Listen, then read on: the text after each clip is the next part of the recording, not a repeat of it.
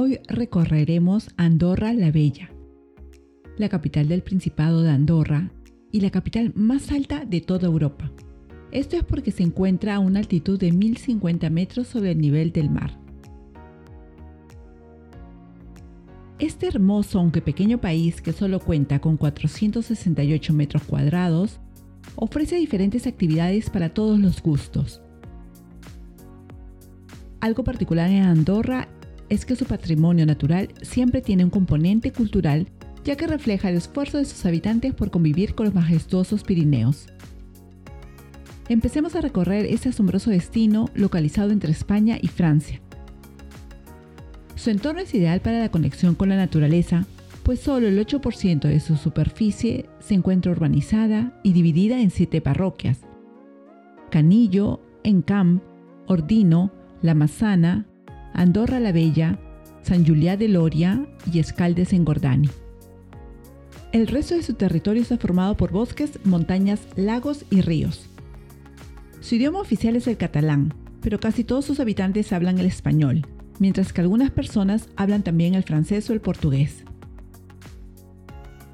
En Andorra la Bella existe la opción de recorrer diferentes rutas o caminos por las montañas, cada uno con diversos grados de dificultad.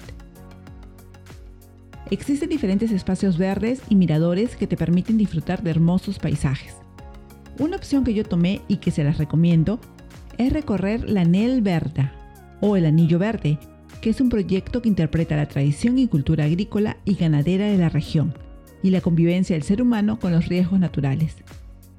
El proyecto incluye diversas caminatas fáciles y con poco desnivel por el REC del Solá y varios espacios de interés histórico, natural y cultural. Todos delimitan un paisaje que da a conocer los recursos existentes y la organización de su población a través de la historia, y nos narra cómo ha evolucionado la ciudad y cómo se ha ido configurando el espacio urbano. Además, el tramo del Rec del Solá es el gran mirador del valle, desde donde se puede observar la evolución paisajística de la parroquia. La cultura contemporánea y la popular coexisten en Andorra la Bella y se complementan. Para disfrutar de ello, sugiero visitar su centro histórico, el cual comprende los barrios del Puy, el Puyal, el Barrio Antic, el Cap del Carrer, la Plaza del Poble y la Plaza Revés todo lo que se puede visitar en una mañana. Disfruta de la iglesia de San Estef de origen románico o de las casas solariegas históricas como la Casa Sintet, Casa Guillermo y Casa Molines, así como el Comú de Andorra la Bella. Sin duda mi visita favorita es la Casa de Laval, construida en 1580 y sede del Consejo General. Las distintas modificaciones que ha sufrido con el paso de los años sobre todo durante la segunda mitad del último siglo, no han hecho más que realzar la belleza interior y exterior de uno de los edificios más representativos de Andorra.